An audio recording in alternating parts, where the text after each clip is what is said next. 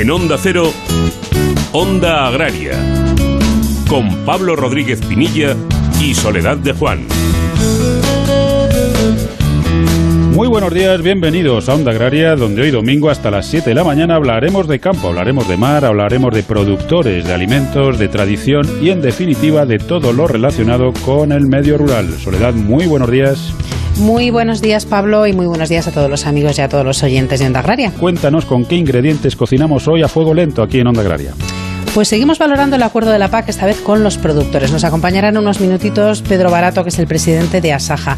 Vamos a hablar también de un proyecto muy interesante de fijación de nitrógeno en cereales con Luis Rubio, investigador del CBGP. Vamos a resolver dudas que nos envían los oyentes con Celia Miravalles. Vamos a hablar del sector pesquero y del Brexit con Iván López van der Berg, que es miembro de la European Fisheries Alliance, EUFA. Y vamos a disfrutar del salmonete en la mesa con Marcos Galván desde Onda Cero, Alcázar de San Juan. Y por supuesto, como hacemos cada día, terminaremos charlando con Jorge Ron sobre el tiempo que nos espera para los próximos días, para la próxima semana. Y ya solo nos queda lo más importante, Soledad, decir cómo pueden contactar los oyentes con Onda Agraria. Pues lo recuerdo muy rápidamente, ondaagraria.ondacero.es y redes sociales. Hay que buscar en Twitter y en LinkedIn Onda Agraria. Y ahora sí, una vez marcada la linda y reconocido el terreno, arrancamos el tractor, arrancamos Onda Agraria y lo hacemos cosechando la actualidad de la semana.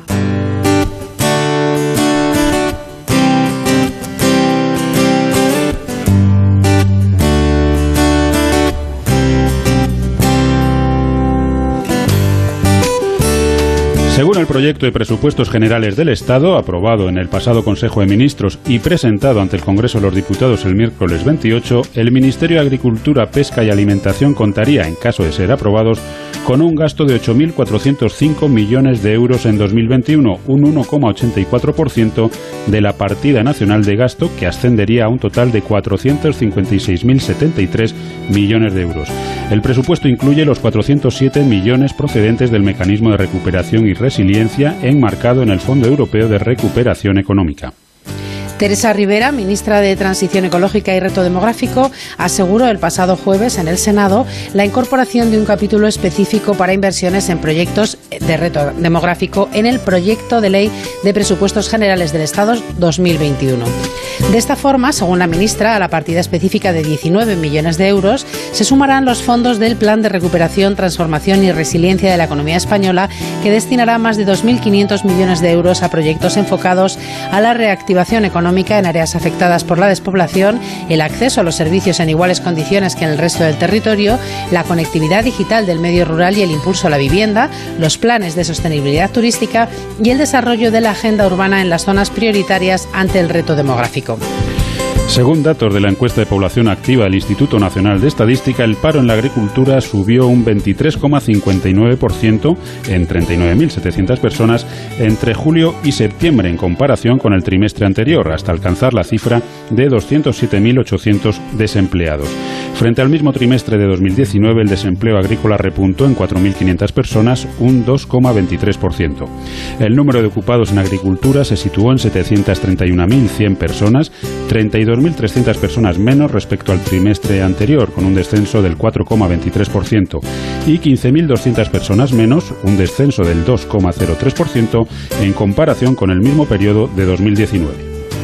La Organización Internacional de la Viña y el Vino, según las primeras cifras presentadas el pasado martes, estima una producción mundial de vino de alrededor de 258 millones de hectolitros en la campaña 2020-2021, excluidos zumos y mostos. Así, en la, en la Unión Europea se espera un volumen de producción inferior al de 2019, gracias a las medidas para reducir la cosecha que tuvieron un impacto significativo en Italia, Francia y España, a pesar de las condiciones climáticas favorables en general. Por su parte, en el hemisferio sur, la caída de la producción de vino en América del Sur, especialmente en Argentina y en Chile, debido a las condiciones climáticas desfavorables, mientras que en Sudáfrica finalmente volvió a la normalidad después de varios años de sequía. Australia registra una baja cosecha debido a los incendios forestales, mientras que Nueva Zelanda muestra un volumen de cosecha récord en el año 2020. Josep Puxeu, representante de la Federación Española de Industrias de Alimentación y Bebidas, la FIAP, en el Consejo Económico y Social Europeo, ha sido nombrado miembro de su buró, el máximo órgano tras la presidencia. La designación ha sido aprobada en el Pleno reunido en Bruselas y con su nombramiento la industria española de alimentación y bebidas eleva su nivel de representatividad y gana presencia en Europa. Además, Josep Puxeu también ha sido elegido vicepresidente de la sección de Agricultura, Desarrollo Rural y Medio Ambiente y miembro de la sección de Relaciones Dentro de la cual es presidente del Comité de Seguimiento para América Latina. La Comisión Europea propuso el pasado martes un recorte del 13% tanto para las capturas de merluza como para las de rape en el Cantábrico Noroeste y aguas de Portugal con vistas a 2021. En el caso de la merluza, las capturas se situarían en 7.825 toneladas, mientras que las de rape quedarían en 3.672. Bruselas plantea reducir un 11% las capturas de gallo, un 42% de lenguado y un 44% de platija en las zonas del Golfo de Vizcaya, aguas portuguesas y Azores. Para la cigala de la zona pide un recorte del 11% y para el abadejo una reducción del 30% en aguas del Golfo de Vizcaya y del 20% en aguas de Portugal y Azores. Por su parte, el secretario general de la Confederación Española de Pesca, Javier Garat, ha rechazado la propuesta de cuotas pesqueras porque reduce las capturas de especies como la merluza, el gallo o la cigala en aguas ibéricas y el lenguado en el Golfo de Vizcaya.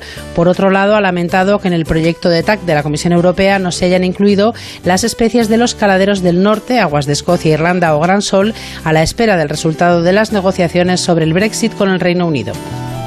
La Comisión Europea concederá 56,7 millones de euros a España por los daños causados por la gota fría de septiembre de 2019 que provocó inundaciones en las regiones de Valencia, Murcia, Castilla-La Mancha y Andalucía. La ayuda forma parte de un paquete de 279 millones de euros destinados también a Portugal, Italia y Austria por los desastres naturales que sufrieron el pasado año. No permitas que el mal tiempo arruine tu mejor cosecha, ni te arriesgues a que tu ganado corra peligro. No esperes a final del periodo para contratar un buen seguro agrario que te proteja, a ti, a tu familia, a tu negocio. El Ministerio de Agricultura, Pesca y Alimentación a través de ENESA subvenciona hasta el 65% del coste de tu seguro. Ahora es el momento. Mañana puede ser demasiado demasiado tarde. Plan de Seguros Agrarios. Asegura tu futuro. Gobierno de España. ¿Buscas un mayor rendimiento para tu tractor y para tu suelo? Elige neumáticos con tecnología Michelin Ultraflex para trabajar con baja presión y maximizar la tracción, ahorrar en carburante y cuidar el suelo. Con Michelin, una agricultura eficiente y sostenible es posible. Y no te pierdas las promociones exclusivas que traemos este otoño en agrícola.michelin.es. Somos el país de no sabemos lo que tenemos. Nos cuesta valorar lo que nos hace únicos. Nuestro estilo de vida, admirado en el mundo entero. Contar a diario con algo tan saludable como el aceite de oliva. No sabemos lo que tenemos en el país con el olivar más grande del planeta. Y donde sabemos disfrutar de un simple huevo frito. Pero sí sabemos que tenemos un sector comprometido para que en ninguna cocina de España falte una botella de aceite de oliva.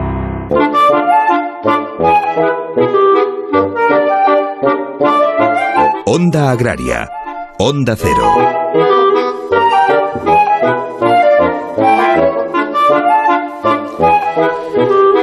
Bueno, pues seguimos aquí en Onda Agraria comentando, analizando los acuerdos que la semana pasada pues se firmaron tanto por parte del Consejo de Ministros de Agricultura como por parte del Parlamento Europeo y ahora queremos conocer el bueno, pues la opinión del sector, la, la opinión de Asaja respecto a estos acuerdos y para ello tenemos con nosotros a don Pedro Barato, presidente nacional de Asaja. Don Pedro, muy buenos días, como siempre, bienvenido a Onda Agraria.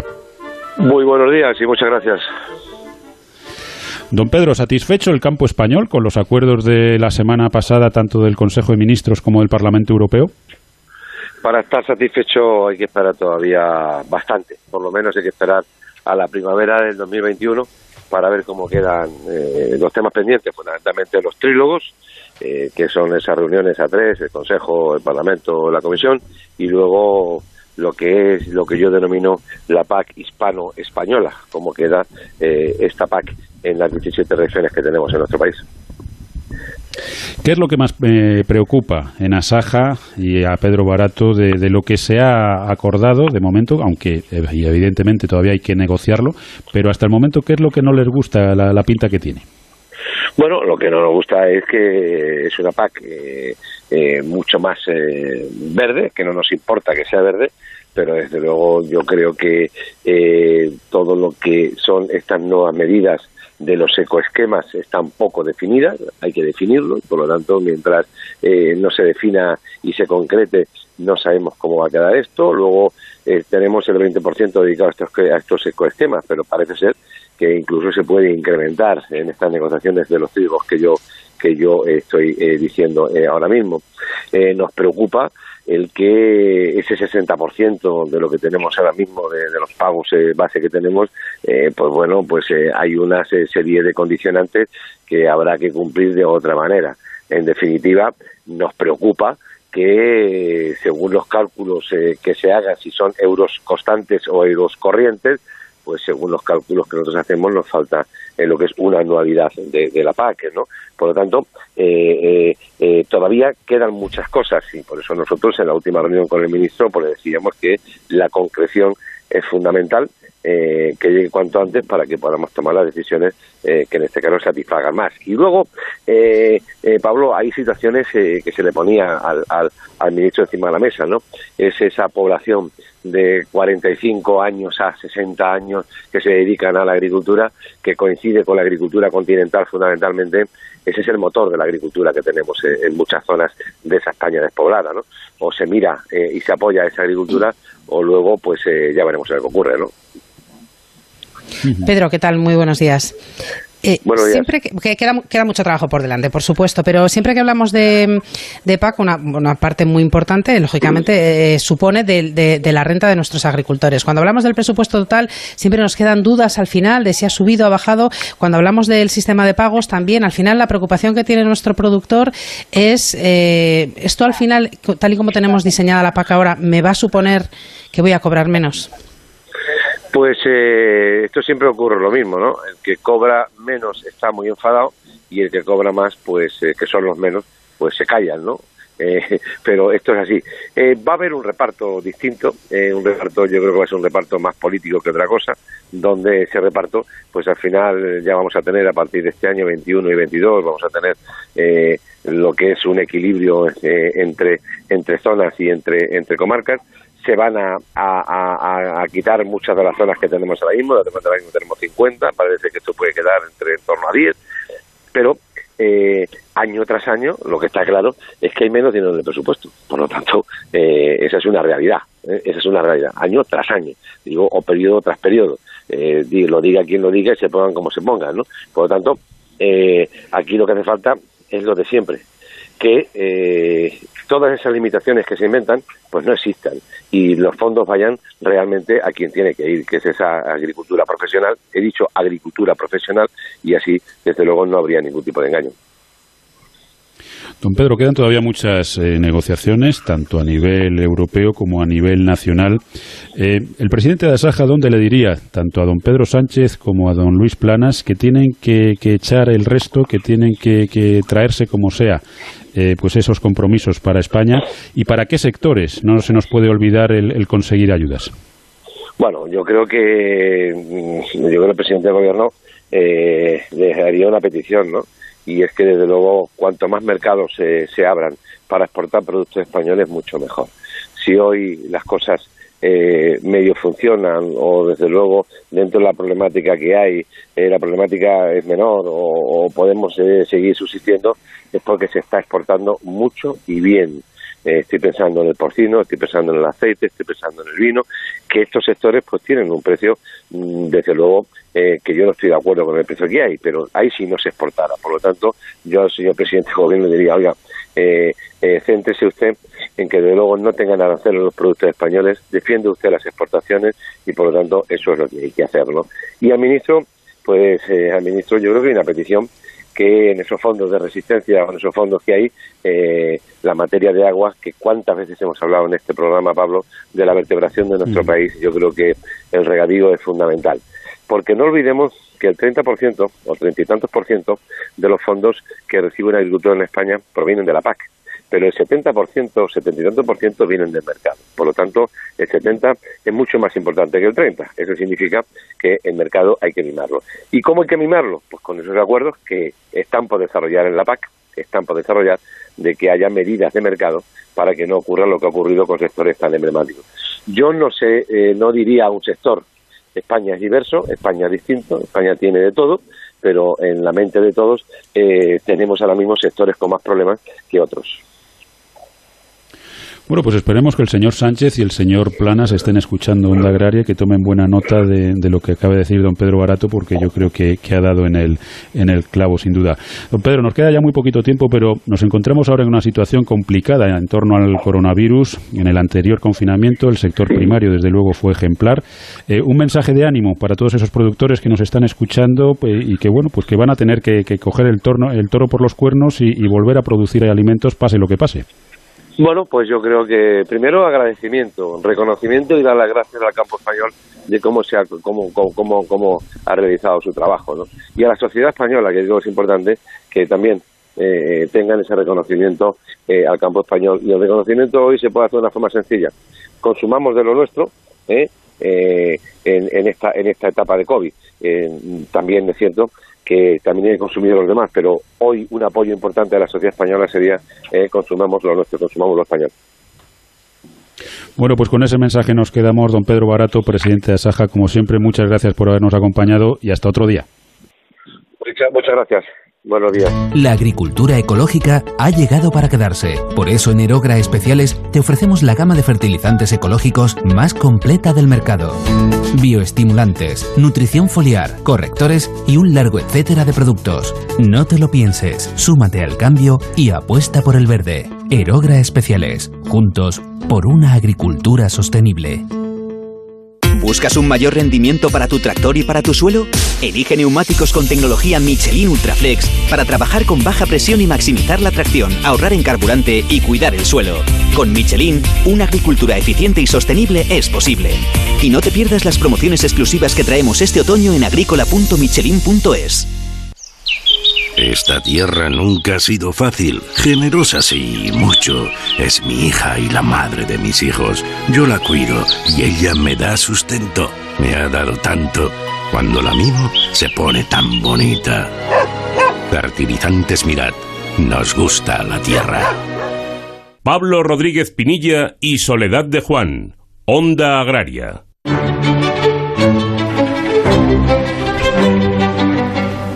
Bueno, ya sabes, Soledad, que el plan de seguros agrarios de ENESA nos interesa a todos y conocer las consultas de los oyentes también, así que vamos con ellas. Pues sí, como cada sábado vamos a resolver consultas que nos envían nuestros oyentes y lo vamos a hacer con la ayuda de Celia Miravalles, que es abogada, está especializada en Derecho Agroalimentario y además es la responsable del blog Nuestro Abogado Responde en Agronius Castilla León. Celia, muy buenos días, bienvenida como siempre a Onda Agraria. Buenos días, Soledad. Buenos días, Celia. Buenos días, Pablo. Tenemos un par de consultas, como cada semana. La primera de ellas hoy nos la envía Fernando. Nos dice lo siguiente. Tengo un contrato privado de arrendamiento. Si con quien tengo firmado el contrato falleciera, ¿el contrato tiene vigor hasta la fecha de finalización o por el contrario queda extinguido cuando esta persona fallece? Pues vamos a ver, si el que firma el contrato de arrendamiento es el propietario de la finca, los herederos de este pues heredan tierras, pero también heredan el arrendamiento, ¿no? Y por tanto lo que tienen que hacer es respetar ese arrendamiento, ese contrato hasta su finalización o hasta la finalización de la prórroga que esté en vigor, ¿no? Y además, pues tendrían que preavisar con un año de antelación a esas finalizaciones para terminar el contrato. En caso de que el que haya firmado sea usufructuario, o sea, solamente tenga el usufructo, no sea propietario, pues el contrato ahí sí que termina con el fallecimiento del usufructuario, ¿no? Ya que al fallecer, pues se extingue, se extingue ese, ese usufructo. Bueno, pues aclarada la primera consulta, tenemos una segunda que nos ha enviado Raúl. Nos dice, yo tengo una incapacidad permanente revisable. Nos pregunta, ¿puede mi hermano transferirme sus derechos de la PAC para solicitar yo los beneficios? Y nos pregunta, en ese caso, ¿cómo tendría que hacerlo? ¿Se reducen esos derechos al pasarlos de mi hermano a mí? La percepción de las ayudas de la PAC en principio no es incompatible con las prestaciones por incapacidad, al menos en la parte que afecta a las ayudas, ¿no?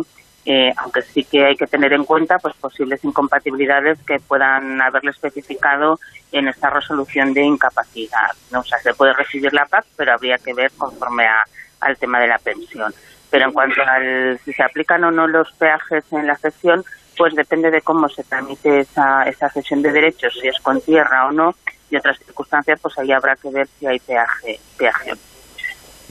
Bueno, pues Celia, como siempre, muchísimas gracias por ayudar a todos nuestros oyentes con estas consultas que tantos dolores de cabeza nos dan muchas veces y hasta la semana próxima. Hasta la próxima semana. Gracias, Soledad. Saludo. No permitas que el mal tiempo arruine tu mejor cosecha, ni te arriesgues a que tu ganado corra peligro. No esperes a final del periodo para contratar un buen seguro agrario que te proteja. A ti, a tu familia, a tu negocio. El Ministerio de Agricultura, Pesca y Alimentación a través de ENESA subvenciona hasta el 65% del coste de tu seguro. Ahora es el momento. Mañana puede ser demasiado tarde. Plan de Seguros Agrarios. Asegura tu futuro. Gobierno de España. Onda Agraria. you. Bueno, Pablo, pues si, una, eh, si hay una cosa que nos gusta mucho aquí en Onda Agraria es hablar de investigación, hablar de innovación, siempre relacionada con nuestro, con nuestro sector, con el campo, con la agricultura, con la ganadería. Y hoy traemos un proyecto muy interesante, un proyecto que esta semana, bueno, asistíamos a una rueda de prensa que realizaba la Universidad Politécnica de, Madrid, eh, un proyecto del Centro de Biotecnología y Genómica de Plantas y de línea que busca eh, cultivos de cereales con mínimos requerimientos de fertilizantes nitrogenados. Y hablamos con su investigador, con Luis Rubio. Luis, muy buenos días y bienvenido a Onda Agraria. Buenos días. Un proyecto que además entra en su tercera fase y que me gustaría que antes de entrar a hacerte algunas preguntas nos presentaras un poquito, porque es un proyecto muy interesante que además puede suponer pues, eh, pues unos efectos y unos impactos muy positivos en nuestro campo. Sí, el, bueno, el proyecto consiste, como, como ha dicho usted, en, conseguir cereales, eh, fundamentalmente arroz y, en principio arroz y maíz, que tengan poco requerimiento de fertilizante nitrogenado. Y la idea es em, que tenga poco requerimiento de esta adición de fertilizante porque sea capaz de utilizar el nitrógeno del aire eh, como fuente de nitrógeno, de una manera similar a como pueden hacer las leguminosas. ¿Cómo nació este proyecto? Porque estamos hablando de la tercera fase y estamos hablando además de una subvención que ha recibido importante por parte de la Fundación Bill and Melinda Gates. Pues eh, nació hace ya eh, nueve años Em, eh, es, eh, esta idea en realidad no es una idea nueva en biotecnología vegetal, es una idea que lleva décadas eh, flotando, pero digamos que no había los avances técnicos necesarios como para abordarla con, una, con cierta garantía. ¿no? Y esos avances sí se empezaron a producir de manera seria hace una decena de años y, y bueno, pues hace nueve años se decidió lanzar eh, dos o tres proyectos, o la Fundación decidió lanzar dos o tres proyectos en esta dirección, y uno es el mío. ¿En qué momento del proyecto nos encontramos ahora, Luis? Pues em, en la fase 3 em, eh, lo que pretendemos es eh, empezar a introducir, em, o sea, el, proyecto consiste en la introducción de genes bacterianos eh, que codifican eh, una proteína que es capaz de utilizar el nitrógeno del aire para hacer eh, nitrógeno orgánico, ¿no? Nitrógeno útil para, para, la planta. Entonces, el proyecto entra ahora en una fase en la cual podemos empezar a introducir de manera mucho más ordenada y mucho más eh, masiva o con alto rendimiento eh, estos genes en tanto en nuestros organismos modelo, que son eh, normalmente tabaco y, levaduras, como en nuestros organismos finales, que son en este caso de momento el arroz. Luis, bueno, me imagino que todavía queda todavía queda mucho mucho proyecto por delante, pero por hacernos una idea, ¿qué importancia tiene este tipo de investigación? Porque estamos hablando, estamos hablando del nitrógeno, estamos hablando al final de, de, la agricultura de todo el mundo. O sea, es un proyecto que tiene un impacto global, ¿no? Sí, sí, absolutamente. Eh, tiene, tiene dos vertientes, eh, claramente. O sea, lo que nosotros pretendemos es, eh, al final, es sustituir en la medida de lo posible el actual modelo de fertilización química con, por una fertilización biológica de manera global, ¿no? Entonces, eh, esto tendría dos consecuencias. Eh, una, en determinados sistemas de agricultura donde estos fertilizantes químicos no llegan con facilidad o son eh, demasiado caros para, para pequeños agricultores. Estamos hablando del África subsahariana, por ejemplo. Ese, ese, es uno de los objetivos. Pues bueno, si somos capaces de proporcionarles estas variedades que aumentan su productividad, por ejemplo, que dupliquen su productividad sin necesidad de, de, tener que comprar estos fertilizantes, pues eso eh, hará que, que, puedan conseguir productividades decentes sin eh, utilizar grandes cantidades de tierra. Eso, digamos, en ese, en ese contexto. En el contexto de eh, sistemas con agricultura más desarrollada, como puede ser el nuestro, puede ser Estados Unidos, por ejemplo, em, la idea es también aumentar la productividad o por lo menos mantenerla, pero a medida que vamos discontinuando el uso de fertilizantes nitrogenados eh, de origen químico. Y en este caso el impacto eh, sería fundamentalmente eh, evitar la rápida degradación del ambiente que se está produciendo por este uso masivo de fertilizantes. Sí, Luis, muy buenos días. Eh, este tipo de investigaciones, concretamente, pues centradas en esta en esta fertilización, eh, va de la mano la industria química de, fabricación de fertilizantes con, en este caso, el CBGP para avanzar en las dos líneas, tanto en la línea de fertilizantes como en la línea, pues, de, la planta, de la semilla. No, no.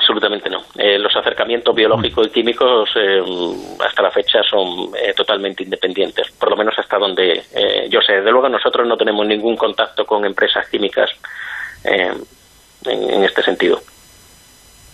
Tampoco sé si sería útil o son investigaciones que no tienen nada que ver. O sea, si, si no se aportaría nada el uno al otro, el otro al uno. No, no, no sé si, si en ese caso el, problema que tenemos que, solucionar es el mismo.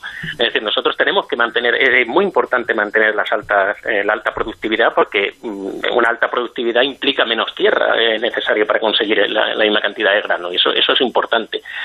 Y, sí, sí, podría, podría llevarse a cabo este tipo de, colaboración. Es decir, puede haber una serie de fertilizantes eh, químicos que, bueno, que tengan una liberación más controlada al medio y eso también ayudaría, de manera que las plantas tengan eh, mejores la eficiencia de toma de nitrógeno por parte de la planta, ¿no? Eso también ayudaría, sin duda.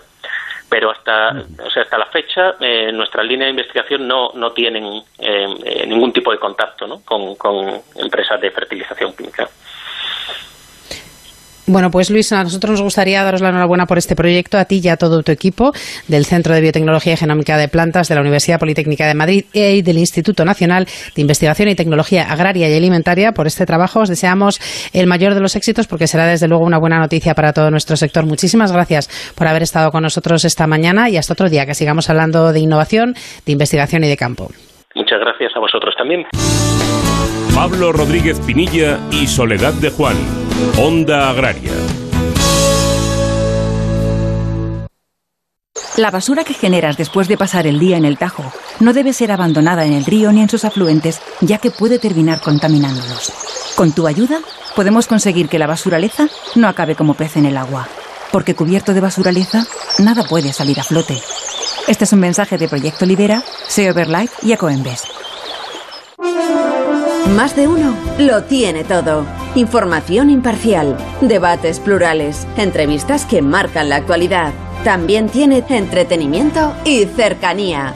Los humoristas más valorados. Pero además tiene algo que el resto no tiene. Tiene ingenio y creatividad, sorpresa e innovación tiene a Carlos Alsina. Miren, hoy lo vamos a hacer todo al revés. El objetivo que tenemos es no poner un pie en el estudio de radio contándoles lo que sucede y lo que suena aquí fuera. Estamos en Onda Cero transmitiendo el entierro de Benito Pérez Galdós. Estamos eh, emitiendo desde la Plaza de la Nos hemos venido hoy aquí a hacer una inmersión, enterarnos de cómo es un día cualquiera en la vida de quienes trabajan la tierra. De quienes todo en un solo programa. Más de uno, con Carlos Alsina. De lunes a viernes a las 6 de la mañana y siempre que quieras en la app y en la web de Onda Cero. Te mereces esta radio. Onda Cero, tu radio. Las mañanas de los fines de semana tienen otro ritmo y viene marcado por Jaime Cantizano y Por fin no es lunes. Un programa con el que liberar las tensiones de la semana, que da un respiro al entretenimiento, que nos descubre mil historias, anécdotas y curiosidades mirando el lado positivo y con muy buen humor. Por eso es la mejor forma de pasar las mañanas del fin de semana.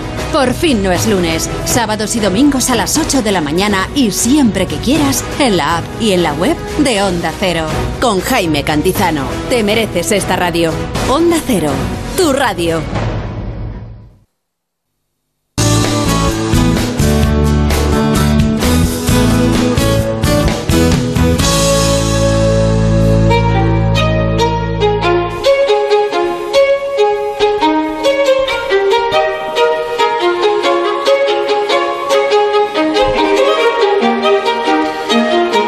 Bueno, pues ya estamos de vuelta. Recuerden que están escuchando Onda Agraria, que están en la mejor emisora posible, están en Onda Cero y que estaremos con todos ustedes hasta las 7 de la mañana hablando de campo y hablando de mar.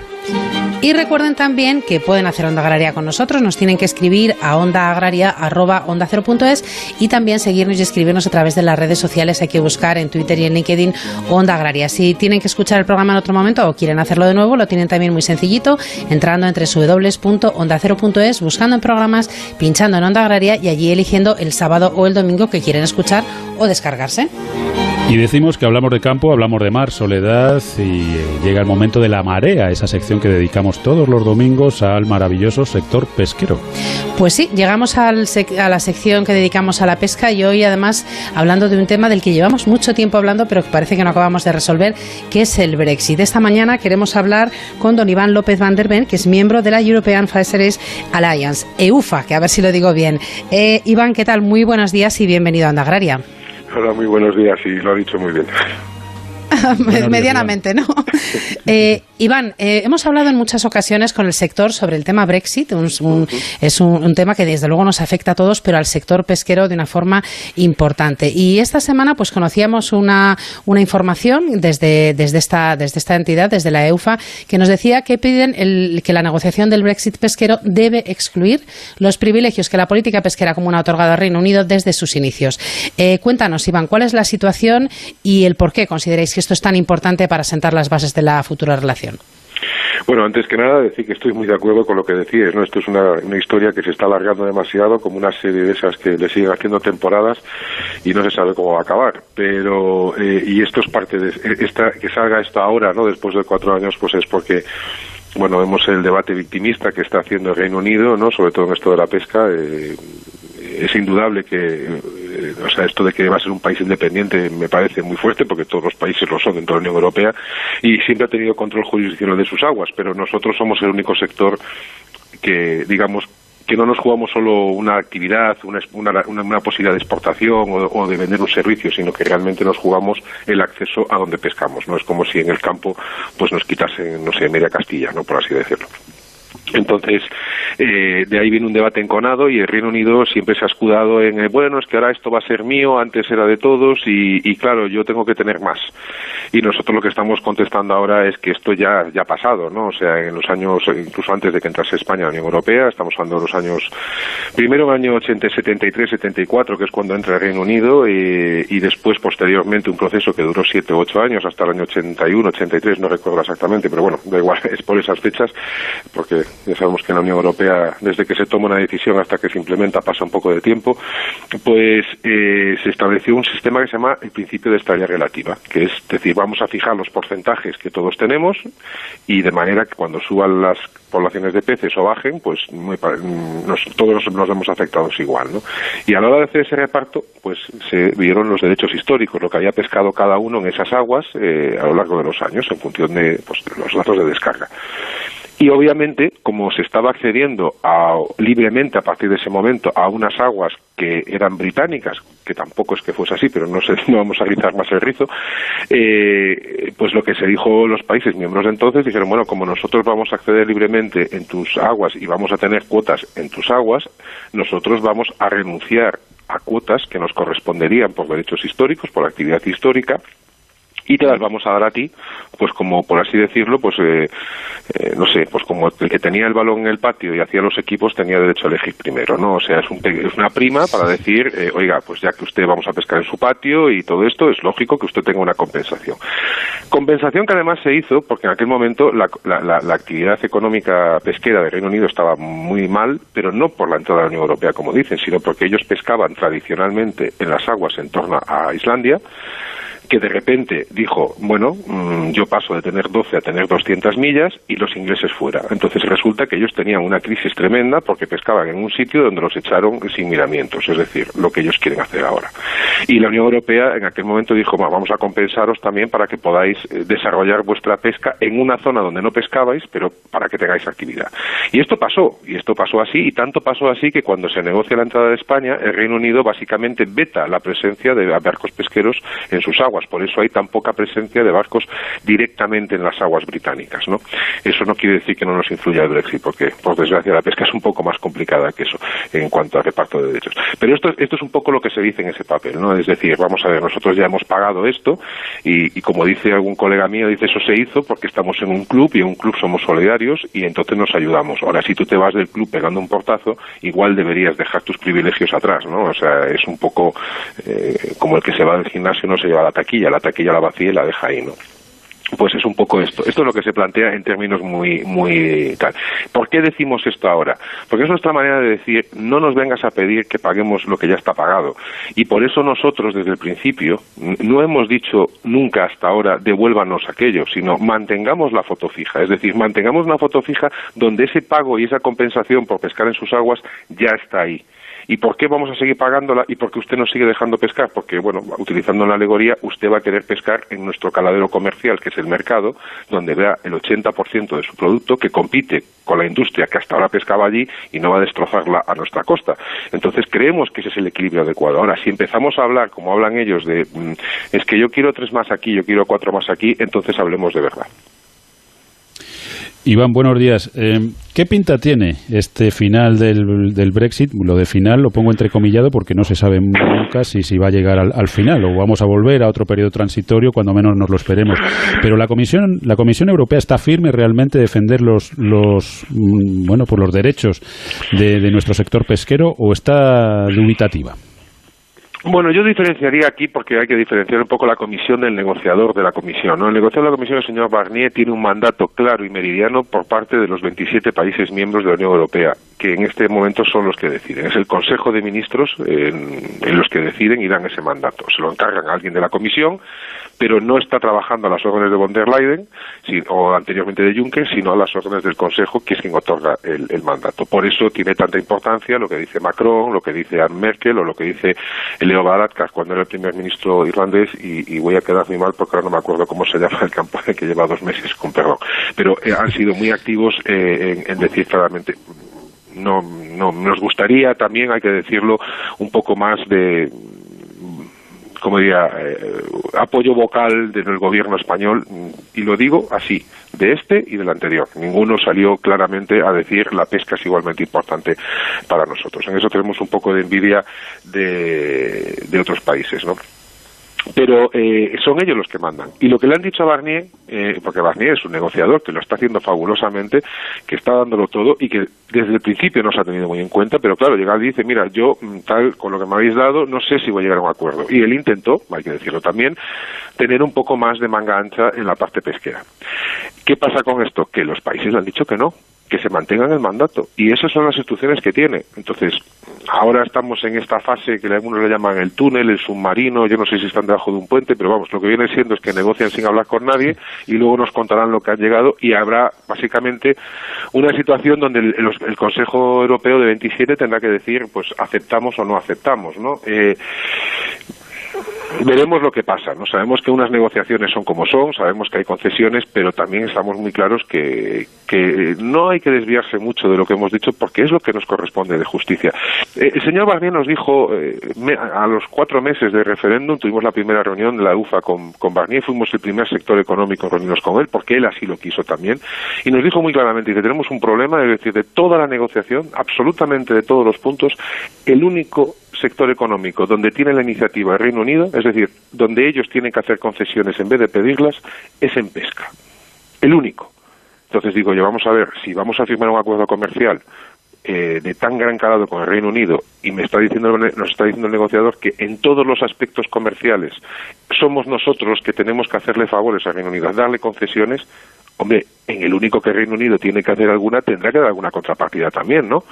Yo esto me parece bastante de perogullo y, y, y, así tiene que ser. Y lo que nadie quiere es un es, es un conflicto ni nada de esto. Lo que queremos es que, o sea, nosotros somos, lo decíamos al principio, el problema que tenemos es que nadie puede salirse a manifestarse para decir queremos que todo siga igual.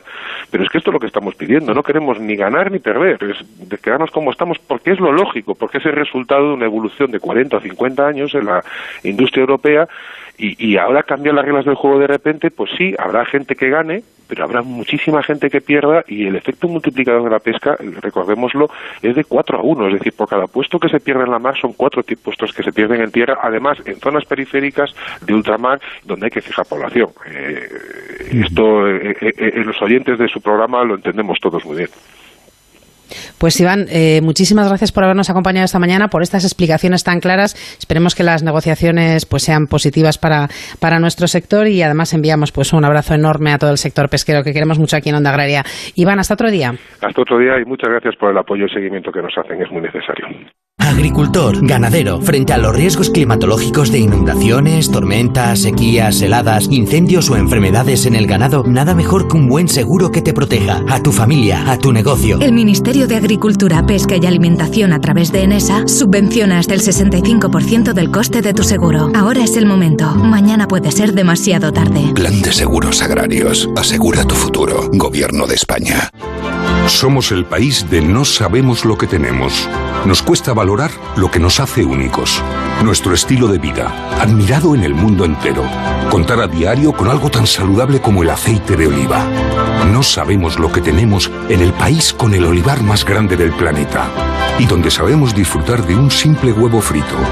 Pero sí sabemos que tenemos un sector comprometido para que en ninguna cocina de España falte una botella de aceite de oliva.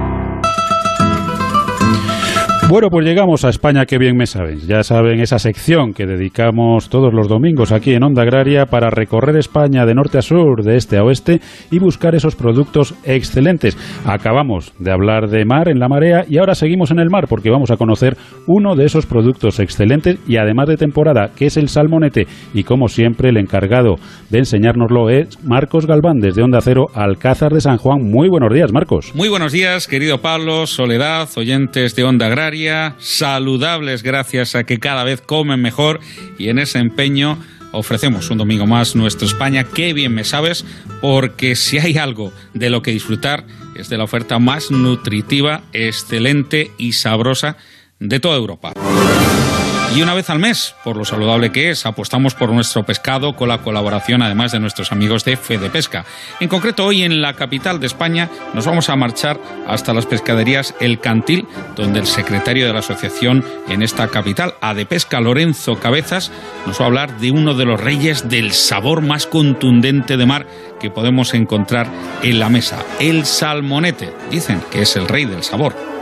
Sí, sí, el salmonete ahora pues es la mejor época del año para, eh, para consumirlo.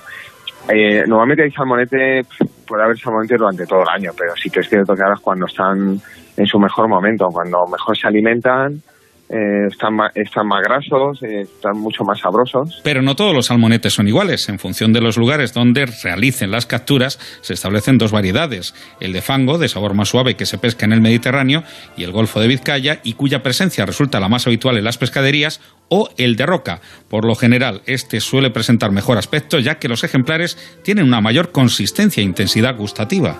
Entonces, el de más alto valor culinario y, es el salmonete de roca, por supuesto, por excelencia. De roca es el, el, más demandado y además se nota sobre todo, se diferencia sobre todo por su color, ¿no? El salmonete de fango tiene un, color más, eh, más, más metálico, el, el, de roca es todo lo contrario, es mucho más rojo, con colores amarillos, incluso con alguna franja.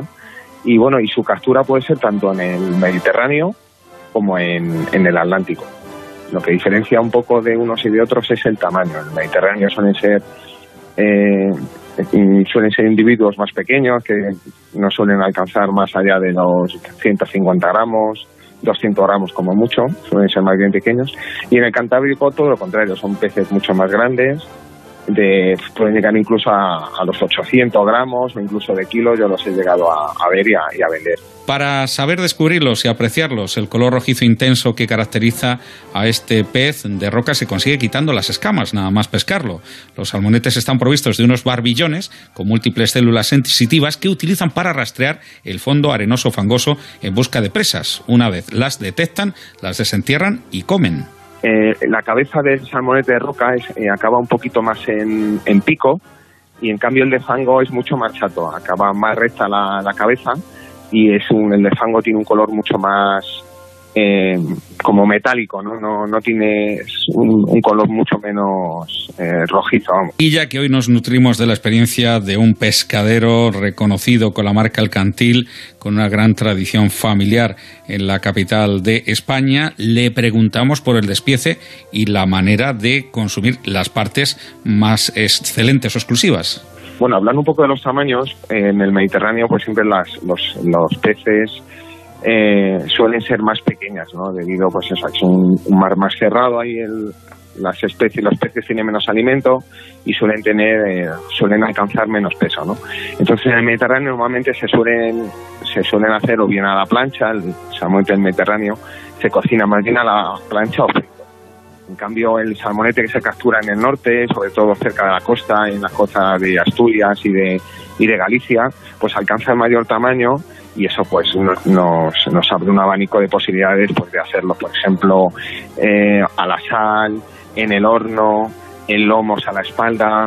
Es un pescado semigraso, lo que significa que gran parte del año está considerado azul y el resto del tiempo blanco, otra de sus principales características definitorias. Pues ahora, por ejemplo, cuando están en temporada, pues debemos considerarlos azules que tiene mucho más grasa, el nivel de omega 3 es más alto y por lo tanto le consideramos eh, eh, azules.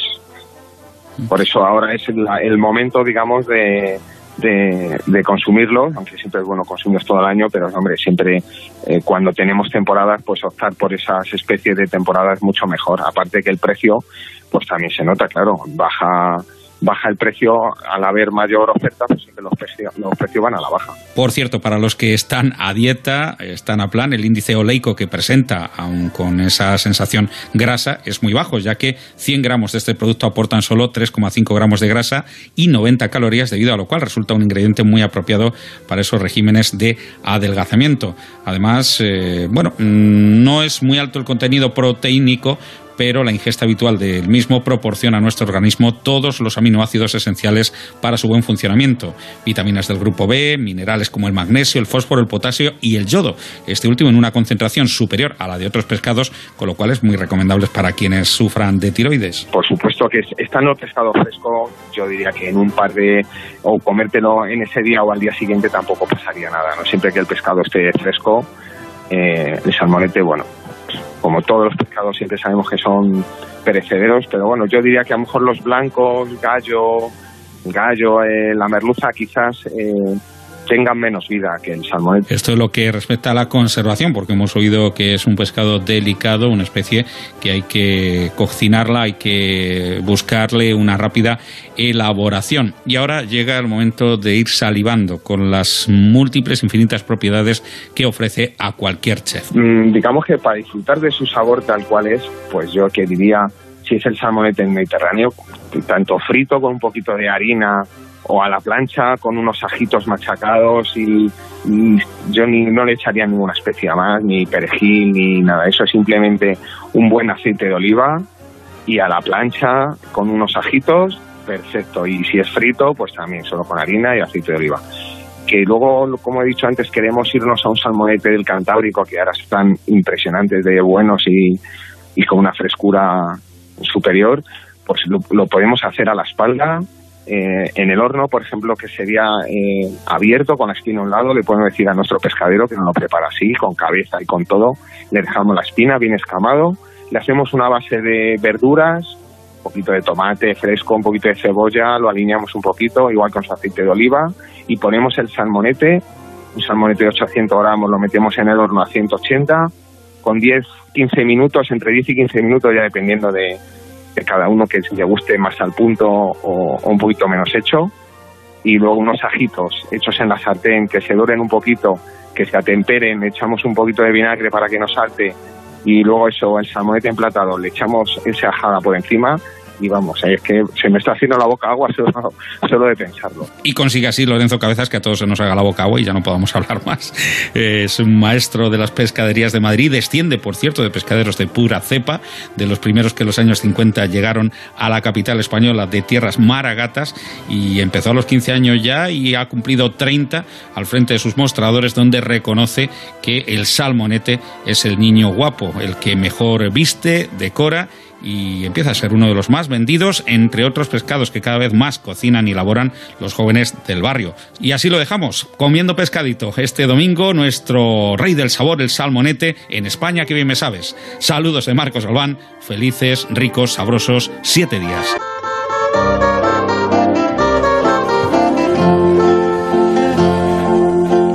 Ya a puntito de terminar el programa, nos queda por conocer el pronóstico del tiempo para esta semana próxima, una tarea de la que se ocupa cada domingo Jorge Ron para que todos salgamos seguros al campo. Agroseguro te ofrece el tiempo en el campo. Muy buenos días, Jorge. Hola, buenos días, Solías y Pablo, y un cordial saludo a nuestros amigos agricultores, ganaderos y en general todos nuestros oyentes. Una jornada dominical marcada por los vientos del suroeste que arrecian en Galicia, soplarán ya rachas fuertes en esta comunidad. Y nubosidad que irá aumentando por todo el noroeste peninsular, precipitaciones en el oeste de Galicia, sobre todo a lo largo de la tarde. La nubosidad más escasa en la vertiente mediterránea. Y es que de cara al lunes el sistema frontal que se aproximaba a la zona de Galicia ya es más consistente, más, más compacto y empezará a producir precipitaciones en esta comunidad. Se van a extender lo que es por inicialmente en Galicia, pueden ser moderadas o fuertes en algunas zonas, y según avance la jornada se extiende por el Cantábrico, desde el oeste, desde Asturias al País Vasco, Castilla y León y al final del día llegará al sistema central, al igual que la nubosidad llegará a Extremadura, la zona centro, Rioja y Navarra. Se mantendrán los cielos despejados en la vertiente mediterránea, sobre todo la zona de Valencia, Murcia, Andalucía Oriental, Baleares, inclusive en el este de la Mancha. Las temperaturas inician un descenso y es que el martes ese sistema frontal sigue hacia el Mediterráneo, producirá los aguaceros más irregulares en la zona de Cataluña, el sur de Aragón, el interior de Valencia y en puntos también de Castilla-La Mancha donde empiezan a soplar vientos de componente este. Y es que el anticiclón de las Azores modifica su postura. En vez de estar en una situación de oeste a este, se pone de norte a sur, favorece los vientos del norte, con lo cual entrada de temperaturas, descenso térmico, que de cara al miércoles favorece la entrada de una masa de aire frío por el nordeste peninsular, aire que viene a través de los Alpes, aire frío, que va a producir inestabilidad en la península y aguaceros, con lo cual el miércoles la zona más inestable, los aguaceros de cierta intensidad, localmente fuertes, afectarán a Valencia, a La Mancha, sobre todo al este, el sur de Aragón, Andalucía Oriental, pudiendo llegar también a la zona del estrecho. Las nubes afectarán al Cantábrico con lloviznas y la nubosidad algo más escasa corresponderá al oeste de Castilla y León. También hay que destacar los vientos del este fuertes en casi toda la península y esas precipitaciones que comentábamos que pueden ser fuertes en esas zonas se irán extendiendo al final de la jornada del miércoles hacia el centro peninsular. De cara al jueves la inestabilidad marca toda la península. La borrasca, que inicialmente estaba hacia el sureste, atraviesa la península, se va a situar sobre Portugal, más que nada al oeste de Portugal, los vientos del este siguen soplando con fuerza en la vertiente mediterránea con nubes de estancamiento y con aguaceros irregulares. Y aguaceros también tendrán en Castilla y León, zona centro, Extremadura, el sur de Galicia, con temperaturas que irán bajando. De cara al próximo viernes, casi toda la península se mantendrá inestable, aguaceros muy irregularmente repartidos, bajan las temperaturas, con lo cual la cota de hielo y de nieve también desciende en zonas de montaña, no excesivamente, porque los vientos, al estar la borrasca al oeste de Portugal, son del suroeste, favorecen que no sea un descenso muy acusado, sobre todo en líneas generales, sino en zonas determinadas y más que nada en zonas de montaña. Y el próximo fin de semana se aleja un poco esta borrasca hacia las Islas Británicas, dejará la península un poco más estable y la vertiente mediterránea volverá a lucir el sol. Con lo cual, semana muy revuelta, inestable, con descenso de las temperaturas y con aguaceros muy regulares. Atención a la vertiente mediterránea que pueden ser localmente fuertes en algunas comarcas, sobre todo los días centrales de la semana. Bueno, pues hasta aquí la previsión para estos días. Jorge, que pases un buen domingo y hasta la semana que viene. Pues un abrazo y a abrigarse. Amaneces antes que el sol y peleas contra sequías, granizo y cada día empiezas de nuevo. Eres de una naturaleza especial. Por eso en Agroseguro hay una bonificación especial para ti. Contrata ahora tu seguro de herbacios y consigue una bonificación del 5%. Consulta condiciones con tu mediador o en agroseguro.es. Agroseguro, más que un seguro. Y recuerden que ahora es el momento de contratar el seguro de olivar.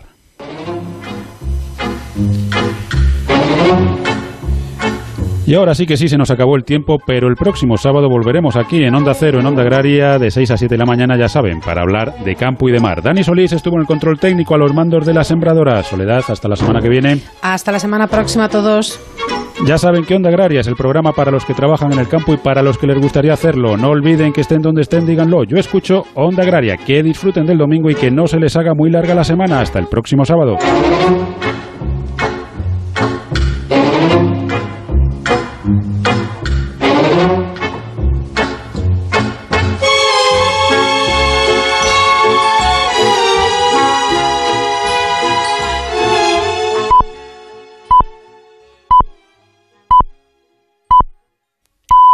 Son las 7, son las